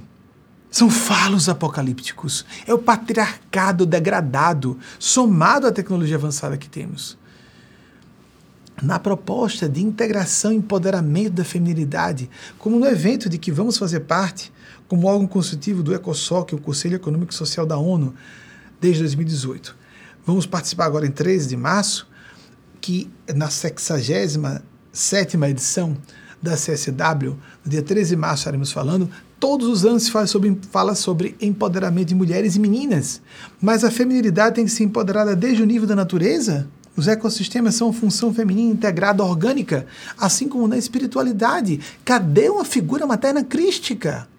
Para podermos dizer que Deus é mãe também? Claro que Deus é mãe também, não há gênero. Deus é o absoluto, a absoluta. Não é óbvio isso? Claro que não parece óbvio se uma, a maior religião cristã não permite nem que as mulheres oficiem a Igreja Católica própria está questionando isso. Vai ter que se, a, a, é, se adaptar? É uma questão de tempo, porque isso, isso é imoral. Mulheres não podem oficiar missas, por quê? Os próprios católicos e católicas lúcidas estão questionando isso. A mulher é inferior, isso está sendo dito, ela não é digna o bastante. Como assim? Aquilo que eu falei sobre Aristóteles. Considerar o igual, tentar transformar em desigual o que é igual. A pior forma de desigualdade, assim afirmou Aristóteles. Como citei há pouco. Amigas e amigos, por isso, começamos em 2005 publicando a tese, em livro uh, que era geminado a par da tese, com um pequeno romance para facilitar a digestão do assunto para as pessoas. Em 2006, começamos a publicar cartas anuais de Maria Cristo, sem assinar Maria Cristo, mas havia um evento chamado Maria Cristo para isso. Esse evento aconteceu em 2006, 2007, nos anos 2008 e 2009 não aconteceu, mas nós continuamos em 2008 e 2009 recebendo cartas de Maria Cristo, sem assinar Maria Cristo. Apenas havia a ideia de que Maria Santíssima, que nós entendíamos como Cristo, às vezes vinha mãe da humanidade, mãe santíssima, mãe sacratíssima, mãe planetária, blá blá blá blá, várias formas diferentes, com nomes diversos, mas era Maria Cristo. E o evento assim continuou até que em 2019, o último, as assinaturas das mensagens semanais passaram a ser sempre Maria Cristo. Só em 2019. Agora que nós fazemos publicações de banners de trechos antigos dessas epístolas, e nós já colocamos Maria Cristo, mas elas não foram originalmente apresentadas como de Maria Cristo. E agora a própria instituição vai se chamar Maria Cristo. Para que a pessoa pergunte: sociedade o quê? Maria Cristo. Por que Maria Cristo? Para provocar realmente a difusão. Isso é urgente. É uma hidra de lerna. Corta-se uma cabeça e, se não cauterizar, surgem mais duas. Na mitologia grega. É, faz mal a nós homens. Eu me sinto cisgênero, identificado com masculinidade. Faz mal a nós homens. Há elementos psicológicos, simbólicos, espirituais, feminis em nossas personalidades também. Todas e todos nós sofremos. A ideia não é trocar posição de poder de homem com mulher, não é isso. É o respeito à dignidade humana. Então nós nos chamaremos Sociedade Maria Cristo, como chamávamos na década de 90, chamava Sociedade, porque era o nome formal. Associação Sem Fins Lucrativos Sociedade Filantrópica Maria Nazaré. É com esse nome, essa razão social, esse nome jurídico, que nós somos órgão consultivo do Conselho Econômico e Social da ONU. Não era com o nome Fantasia Instituto Salto Quântico.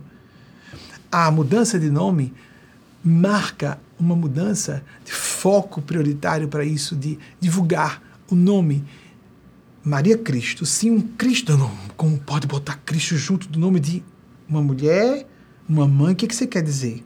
Cuidado com a blasfêmia. No futuro isso vai se ver com clareza. A gente hoje já vendo isso com clareza. É uma questão de tempo. É uma questão de tempo. É uma abominação dizer que não pode ser. É uma blasfêmia dizer que não pode ser. É uma blasfêmia dizer que não é. É o mesmo que dizer que Deus, falta a Deus a feminilidade. Não falta nada a Deus. Deus é absoluto, ou absoluta. E se nós não pregarmos isso no campo, vejam o que eu disse a vocês. Eu acredito pessoalmente que se trate de Maria de Nazaré, a figura histórica. Quando eu falei da criancinha, que pode ser um ou uma adolescente no futuro, eu estou falando de opiniões nossas hoje. Eu creio que se trata da figura histórica de Maria de Nazaré, a mãe de Jesus de Nazaré. Mas não importa muito se foi ela e se ela de fato está no nível crístico ou búdico de consciência. Todas as figuras sagradas, crísticas ou búdicas são homens normalmente.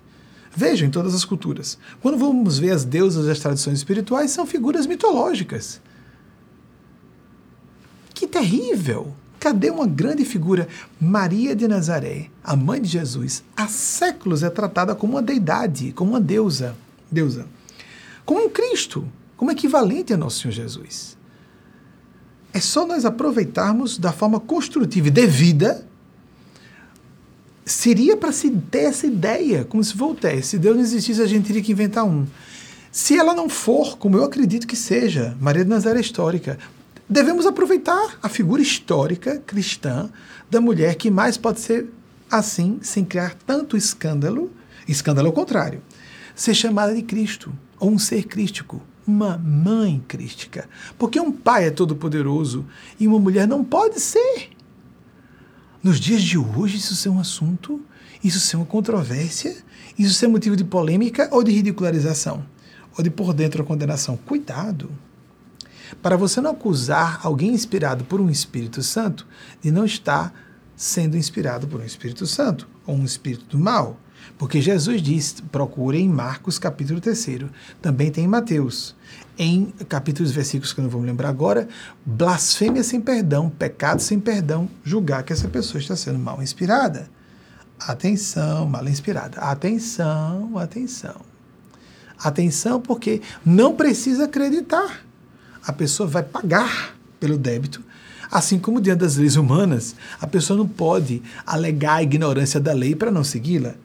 Muito menos o plano espiritual é automático. Eu não posso alegar que não, porque na minha opinião, na minha concepção, segundo a minha religião, segundo a minha doutrina, problema seu e da sua doutrina vai tudo para o mesmo buraco. Como disse Jesus, porcos Perdão, aí outra coisa. Eu estava falando que todos irão para o abismo como porcos e porcas. Cegos e cegas, condutores de cegos e cegas cairão todos no, no barranco, no abismo, como é o episódio dos porcos e das porcas desabando morro abaixo na direção, precipício abaixo na direção de águas que afogaram dois mil porcos. Relato evangélico bíblico. Tenhamos atenção, porque Jesus acusou religiosos de hipócritas. Mas não só religiosos, toda a elite de uma sociedade preocupada com convenções e aparências mais do que essência e sentimentos. Tenhamos cuidado, porque nós tomaremos grandes surpresas quando chegarmos do outro lado. Não chegamos ao final dos tempos da evolução dos costumes, das ideias espirituais, científicas, nada disso. Nada disso. É só imaginarmos o que hoje é considerado estranho e controverso será dito como óbvio adiante. Como é que não perceberam que era devido falar isso? Pois é, nós já sabemos. E um dia isso será generalizado. Quanto mais pessoas ficarem contra e resistentes, pior para quem estiver contra e resistente. Porque existem forças e gênios celestes e comunidades superiores a quem damos satisfação, quer acreditemos ou não nisso. Acabou-se a era da perseguição a minorias e começa-se com a feminilidade. Posso falar como homem branco cisgênero. Começa com a defesa. Tem homens gays que não gostam de mulheres, não. Ah, porque você é gay. Não. Homens, é porque você não concorre, você não, não precisa conviver com elas. Como assim? Nós, homens gays, concorremos com mulheres héteros, com os homens bissexuais, que são a maior parte dos homens. Especialistas em sexologia dizem a maior parte da humanidade é bissexual, as pessoas só não se assumem, não são obrigadas a assumir. Quem diz que não concorremos? Não, eu sou qualificado, sou qualificado como uma pessoa para falar assim, em defesa das mulheres e da feminilidade, justamente porque eu não estou defendendo exatamente a minha causa, mas é a defesa de todas as causas, a causa da humanidade. Faz sentido uma pessoa preta atacar gays, ou gays atacarem pessoas pretas, ou mulheres atacarem pretos e pretas, e pardos e pardas, e gays, ou trans? Amigos, amigas, há gays, há gays transfóbicos, como há trans que são homofóbicos ou homofóbicas. Tudo isso é delírio. Todos nós pertencemos a minorias. E nós vamos na veia. Nós queremos pegar o ponto nevrálgico, o que há de mais sério, o cerne do problema da maldade. Dizer que a mulher é inferior, que a mulher não. A mulher não é, nunca, nunca será. Não falta nada à mulher. Quando eu falei de Aristóteles sobre isso, é. Ele disse que a mulher é um homem inacabado. A mulher não é um homem inacabado. A um homem falta um útero. A uma mulher não falta nada. A, falta o que a uma mulher? Um falo. Os falos é, simbólicos que nós temos dos mísseis nucleares, é isso que falta às mulheres. Porque onde vemos os maiores crimes, os crimes hediondos, os piores, as, as monstruosidades, atrocidades, os genocídios mais terríveis, sempre nós vemos, quase sempre, homens. Historicamente, até hoje. População carcerária, o que for, observemos. E quando vamos observar de forma subjetiva e não objetiva, não só o número, mas o tipo de, de, crime, de crime, por que a pessoa se envolveu, às vezes foi um namorado, um noivo, um esposo, que uma mulher se envolve no crime. Há mulheres perversas, houve até genocidas como Catarina de Médicis, raríssimas na história da humanidade toda. Há um ou dois casos de mulheres assassinas seriais, o resto é tudo homem. Eu defendo ardorosamente essa tese de que vocês, mulheres, são representantes o melhor da espécie humana. Agora, no nível evolutivo em que estamos, nós não deveríamos chamar humanidade de mulheridade. Porque homem e humus da terra, né, tudo são palavras cognatas. Humanidade vem de uh, dizer que somos homens, né, o homem como genérico que representa a mulher e o homem. Não, não, não. Não deveria ser assim, não deveria. As mulheres são mais intuitivas, mais sensíveis, mais amorosas, mais integrativas, mais dispostas à amizade, mais dispostas a vestirem a camisa nas empresas, mais dispostas ao, ao voluntariado, à devoção, à dedicação, a tudo. A mulher, o que há de melhor no ser humano é mais presente nas mulheres. Conheço homens de muito bom caráter, intuitivos, sensíveis, altruístas, espero ser um deles, inclusive mas eu quero dizer que tudo isso é muito mais encontrável em mulheres do que em homens. E sou bastante ardoroso na defesa dessa tese desde os anos 1990 e mulheres vieram me alertar. Cuidado, Benjamin, você não nos conhece muito bem, isso é, isso é ingenuidade na experiência sua. E eu disse a essas mulheres, pouco mais velhas que eu, e algumas querem ser mães para me controlar, não é? Eu sou, eu sou como sua mãe, vou, eu vou explicar aqui a você. Nós mulheres não somos bem assim, não.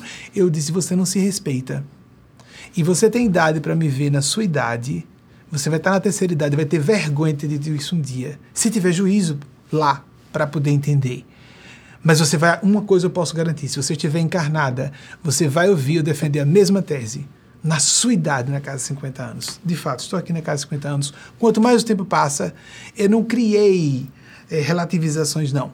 Eu reforcei para o estágio. Não é que a mulher seja superior ao homem, não é isso no estágio evolutivo em que a Terra está hoje, ah, um grande autor, eh, se não me engano, ah meu Deus, um grande autor alemão, me esqueci agora, recente, difícil me lembrar desses autores da área econômica, disse: ai do mundo ocidental, não fossem as grandes mulheres profissionais, porque são as mulheres profissionais, as mulheres acadêmicas que mais vestem a camisa das empresas, ninguém mais está vestindo camisa de empresa nenhuma.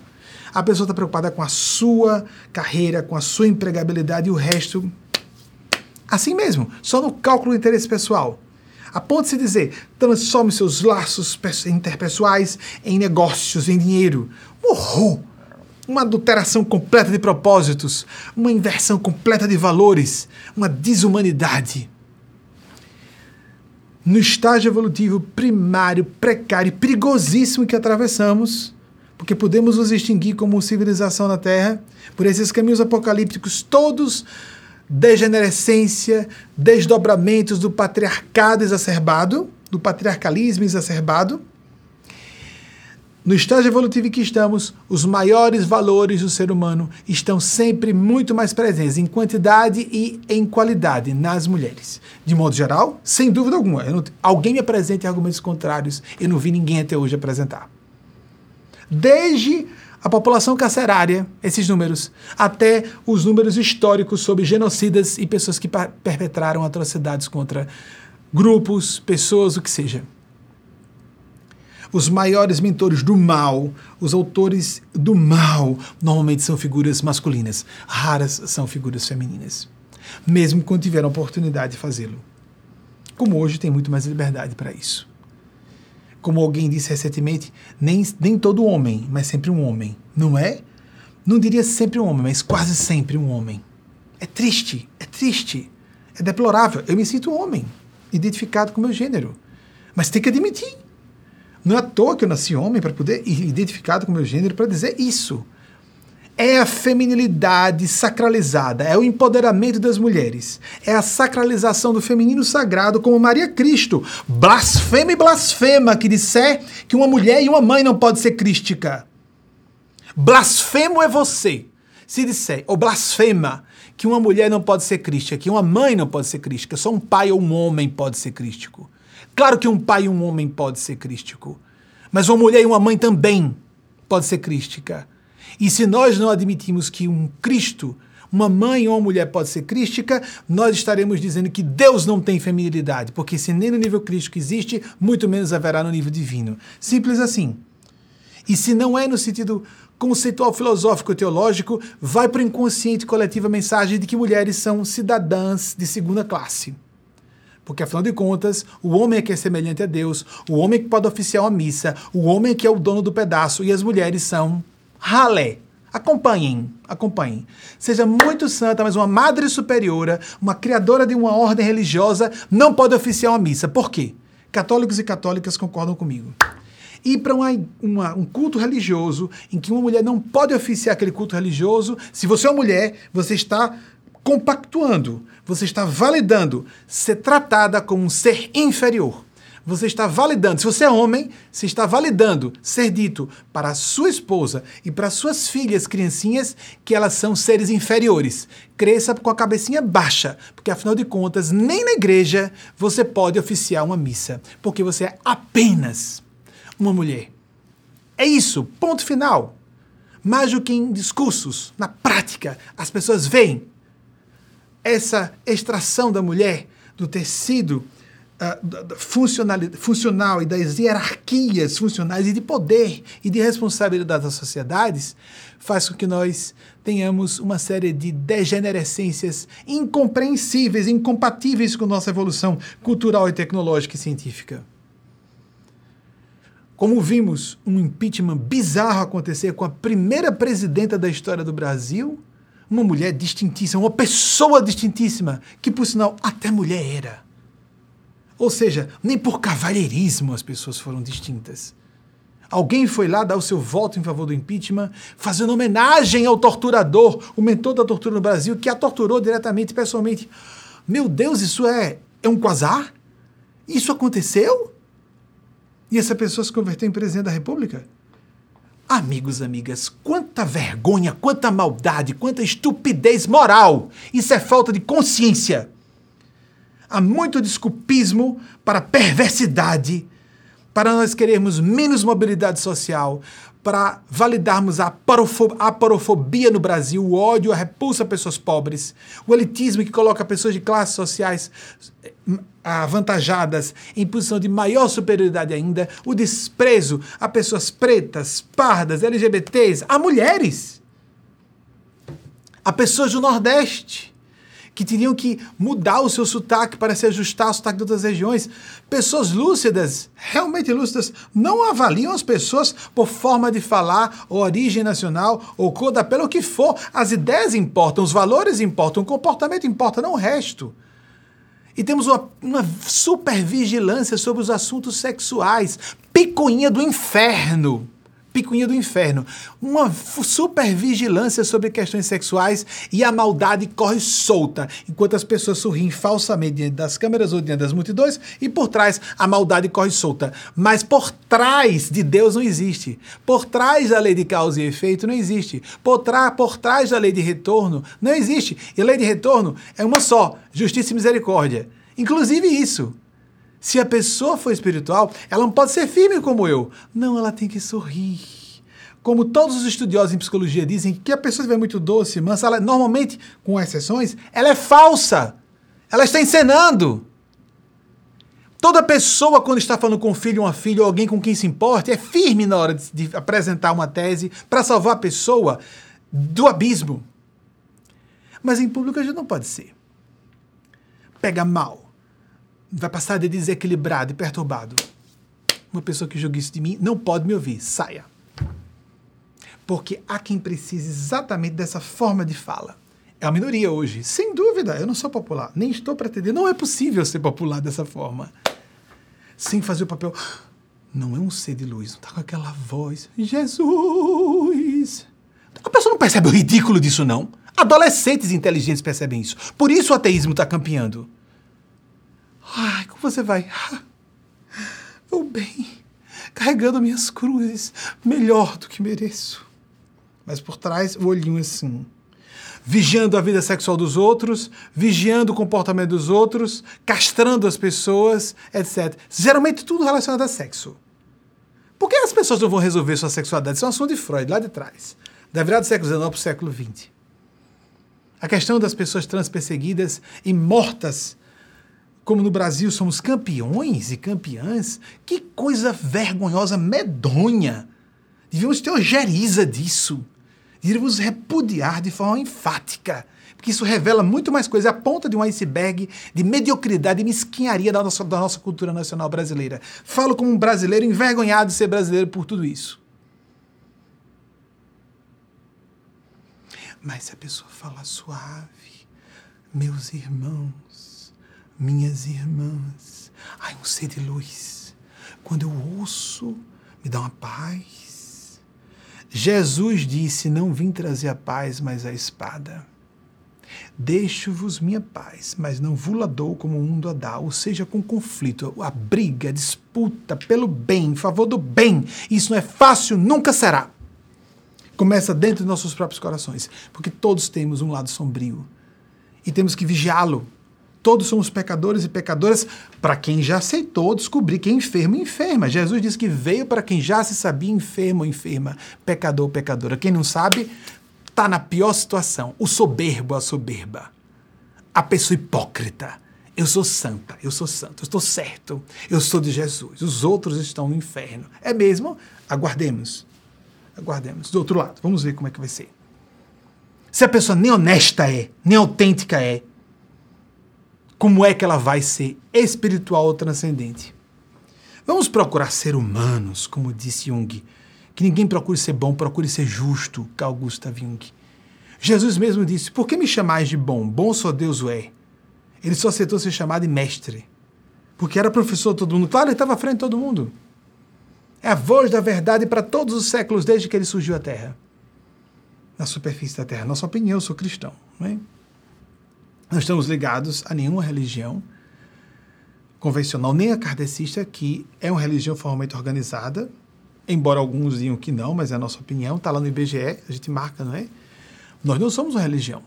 E a tendência no mundo civilizado é as pessoas se afastarem das religiões, combaterem as religiões e se tornarem espirituais. Eu até aceito, e nossa organização aceita, e os guias espirituais que representam aceitam pessoas nas religiões convencionais que sejam espirituais autenticamente. Ou fora das religiões convencionais, que sejam espirituais autenticamente. Porque será essa verdade espiritual. Não se alguém é judeu, se é muçulmano ou muçulmana, ou judia, ou se é cristão ou cristã. Ou se é ateia, mas se é uma pessoa do bem faz o bem, se dedica a fazer o bem. E fazer o bem necessariamente é o bem comum. Se não for o serviço pelo bem comum, não é bem coisa alguma. É hipocrisia para se passar de bom. Cidadão e cidadã de bem.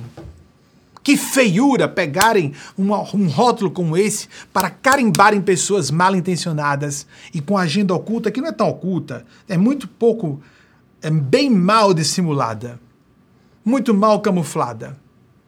Fica óbvio no comportamento, como disse nosso Senhor Jesus: pelos seus frutos os conhecereis. E as conhecereis. Abramos os nossos corações, nossas consciências. Maria Cristo não se manifestaria em lugar nenhum se não trouxesse, uma, como sempre trouxe historicamente, uma série de fenômenos dos endossos. Coloquem, por favor, abaixo. Procurem no, no, no nosso ou site ou na nossa, no nosso canal YouTube, Os Indulsos Divinos. Ela não falaria por uma pessoa humana, pecadora normal como eu, mas por Eugênia Aspásia, que foi Bernadette Subiru, como ela própria se apresentou, como Aspásia Mileto, e que fala em nome de Maria Cristo. E esses fenômenos não podem ser forjados. Esses fenômenos não podem ser criados por vontade de quem quer que seja. Não pode ser uma crença inconsciente. Não, não, não. São matematicamente observáveis, inclusive. Tudo concentrado num lugar só, com poucas pessoas. Uma assinatura divina para um discurso esse, não a minha pessoa, o discurso que eu estou canalizando, sou mero porta-voz. Mas esse discurso vem de fonte celeste, vem. E ai de quem disser que não. Pecado sem perdão, blasfêmia sem perdão. Porque isso é salvador para uma época de apocalipse em tantos caminhos potenciais como nós vivemos. Salve Maria Cristo, Mãe da humanidade, porque ai do mundo não fosse o amor tão sublime da Mãe crística da humanidade, que nos recebeu só uma mãe para aguentar essa humanidade ignara, violenta, perversa, mesquinha, refratária às luzes do bem. Ou humanidadezinha essa da terra é, empedernida, enraizada no mal como nós somos. Só uma mãe para nos aguentar a verdadeira mãe do céu. Que, como disse o Senhor Jesus, que não chamássemos ninguém de pai na terra, só a Deus. Então ele diria hoje: não chame, não chame, ou seja, não espere que uma mãe humana seja uma mãe santa. A mãe mesmo é Deus. Mas uma representação antropomórfica, cultural, sim, a figura de Maria de Nazaré, Maria Cristo. Por isso, do alto da cruz, pouco antes de dar o seu, o seu de expirar, seja lá o que cada um entenda que aconteceu no alto da cruz e no processo de ressurreição depois, eu não sou autorizado a falar isso nem num grupo fechado das palestras, as três palestras fechadas por semana para um grupo pequeno de poucas centenas de pessoas. Nem nesse grupo eu sou autorizado a falar o que eu conheço sobre o assunto. Não é o momento de revelarmos nada sobre isso. Você pode seguir as teses católicas sobre o que foi que aconteceu, isso é isso é assunto de foro íntimo, o que interessa é a principi principiologia moral de Nosso Senhor Jesus. Do alto da cruz, pouco antes de expirar, ele lega a humanidade. Ele estava indo embora e deixando aquela que ficaria conosco para sempre, para sempre. Vou e enviarei para vós o Paráclito, que ficará convosco até o final dos tempos, desde aquele tempo até hoje. Jesus estava lidando com homens resistentes e mulheres resistentes o tempo inteiro ao que ele dizia. Até quando estarei convosco? Até quando vos hei de aturar? É dito isso nos evangelhos. Maria se reúne num cenáculo, fica ali 50 dias, e no Pentecostes, 20 50. 50 dias depois da morte de Jesus, pá! O Espírito Santo de Deus baixa e todo mundo sai realizando todos os prodígios que Jesus fazia enquanto estava encarnado ou estava fisicamente mais presente. Curioso, não é? Só 50 dias de prece com Maria, o negócio, o negócio se resolveu. Aquilo que era irresolúvel só com Jesus, que também foi educado por Maria. será que então o Messias seria, no mínimo, um papel partilhado, na minha opinião, é partilhado, entre Jesus e Maria? Os dois polos seria tão razoável, os dois gêneros, para não dizermos a crianças e bebês, meninas, desde o berço e por toda a sua vida, que, afinal de contas, veneremos o homem, porque o homem se assemelha a Deus e você é uma mera mulher. Não, a mulher também está na mesma altura, o mesmo status evolutivo, moral de um homem. Jesus e Maria, eles são apresentados assim na nossa cultura há muito tempo. E é um sacrilégio dizer que não. E você que diz, eu tenho certeza, ah, mas na, a minha leitura da Bíblia está certo. Vamos aguardar. Você vai pagar caro, eu garanto. Principalmente o mal que se faz a meninas e mulheres que ouvem suas prédicas religiosas. Vai pagar caro, vai, vai. Não importando que você não acredite. Não, porque as coisas não deixam de ser porque deixamos de acreditar que elas existam e sejam. Isso faz mal a pessoas. Um dia, um dia será proibido dizer que Jesus é superior a Maria, porque isso faz mal a crianças, a adolescentes. Assim como será proibido dizer pregar seu ateísmo, porque isso leva pessoas ao suicídio. Algumas pessoas são induzidas ao suicídio dessa forma. Por hora, não. Então, a pessoa tem direito de ser ateia? Tem. Guarde para si. Tem direito de julgar que Jesus é Cristo e Maria não? Guarde para si, eu sugiro.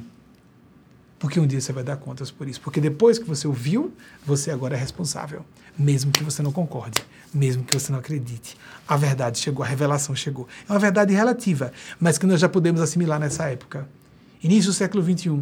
Meu Deus, só aquele grupo estava falando isso na época. Era.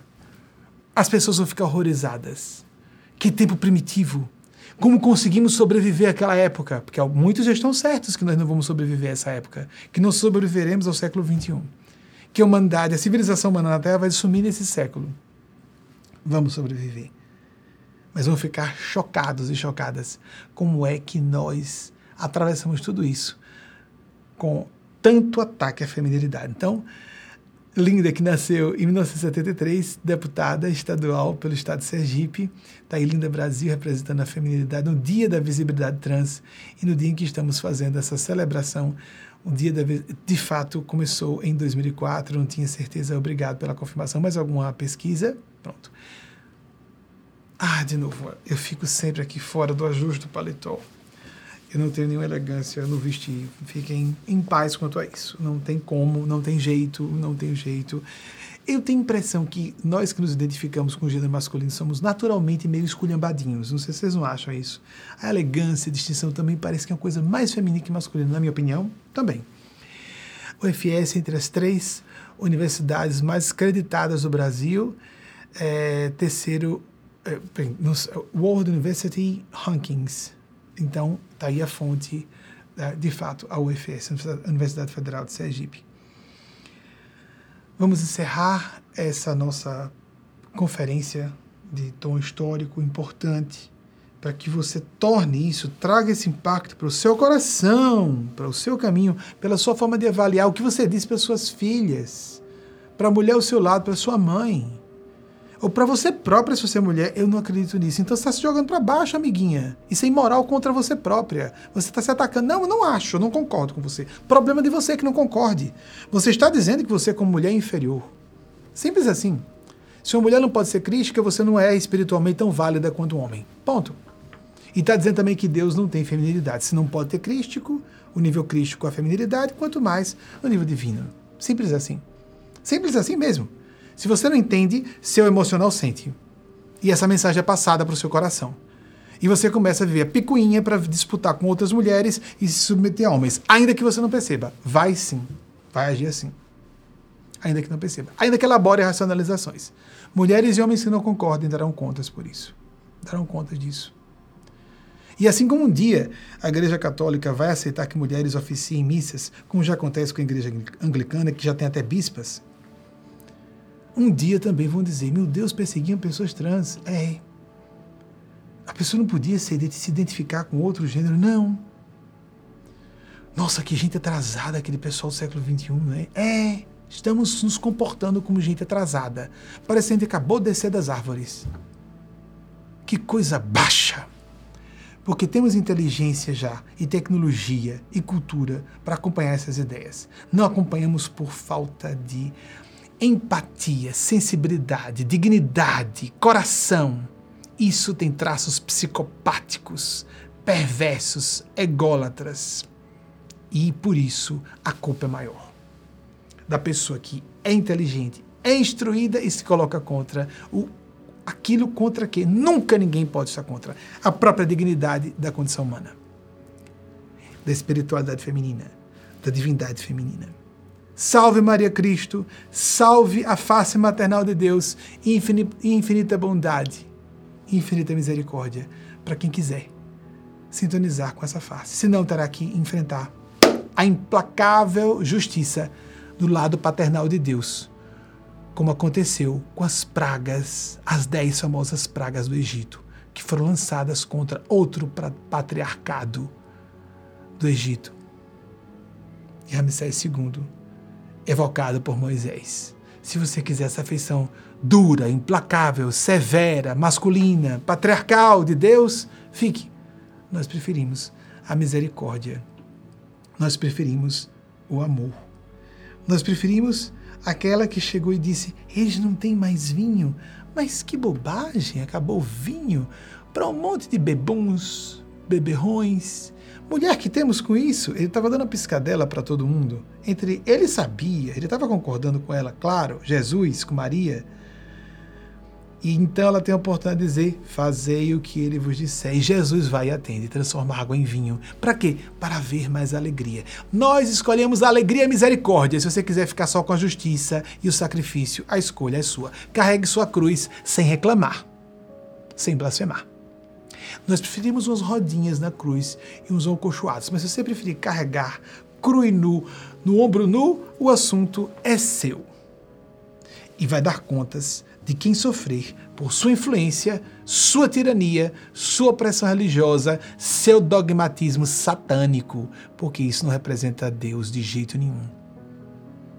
Deus quer amor, integração e totalidade e dignidade para mulheres assim como homens. Claro! Como dizer encontrar alguma coisa sobre o ser perfeito? Que tem que ser porque é absoluta. Deus nos abençoe e nos dê um pouco de juízo. E Deus, a Mãe, nos toque os corações que parecem tão miudinhos, tortos, mirrados, degradados. Surjamos como um novo homem, uma nova mulher, como disse nosso Senhor Jesus. Jesus veio para quem quer fazer a metanoia, a metanousa, a transmentalização, para melhor nos tornarmos seres melhores. A conversão. Chegou sua hora, se você quiser. Porque cada um vai ser salvo ou salva, curado ou curada por sua própria escolha, como disse Jesus. Tua fé te curou, tua fé te salvou.